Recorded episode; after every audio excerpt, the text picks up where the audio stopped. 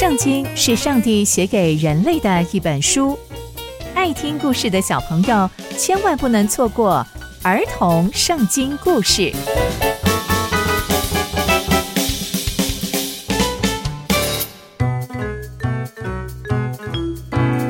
各位亲爱的大朋友、小朋友们，大家好，我是佩珊姐姐。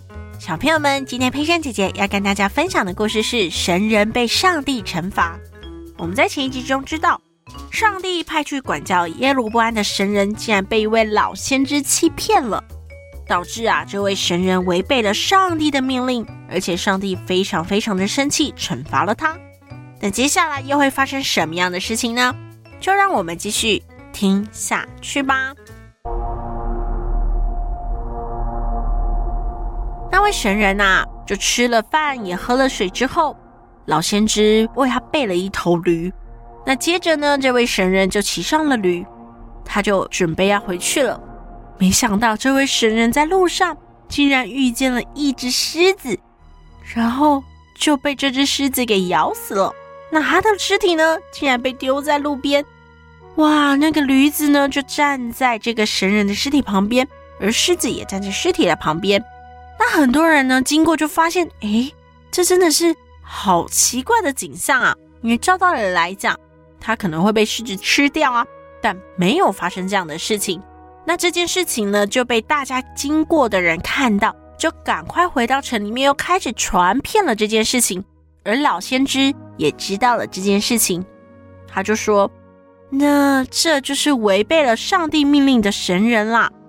上帝啊，把他交给狮子，狮子就咬死了他。我想这就应验了上帝对他所说过的话。”老先知啊，又马上找了他的儿子说：“帮我准备一头驴。”接着，这老先知又骑上了驴，去把这一个神人的尸体带回来，为他举哀，要埋葬他。那老先知呢，就把他的尸体啊，先埋在他们自己家里预备的坟墓里面。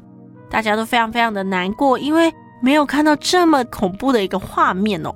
那埋葬这位神人之后呢，这老先知啊，就跟他的儿子说：“如果有一天我死了之后，你们啊要把我埋葬在这个神人的旁边，我要跟他一起，因为啊他是听上帝的命令，而且上帝的话语在他身上也都成就的人。”从今天的故事，我们可以知道神人的结局非常非常的凄凉，竟然是被狮子咬死。最后是由欺骗他的老先知埋葬了他，但这也应允了上帝说，神人不能葬入他自己祖宗的坟墓里面。在故事的后段，我们看见老先知交代他自己的儿子说，等他过世以后，他要跟这位神人葬在一起，因为他奉上帝的命令所说的必定应验。这也不禁让人怀疑这位老先知的信仰有些偏颇。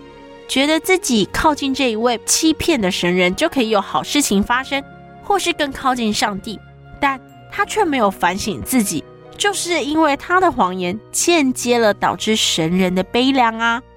哇，这真的是一个很大很大的提醒。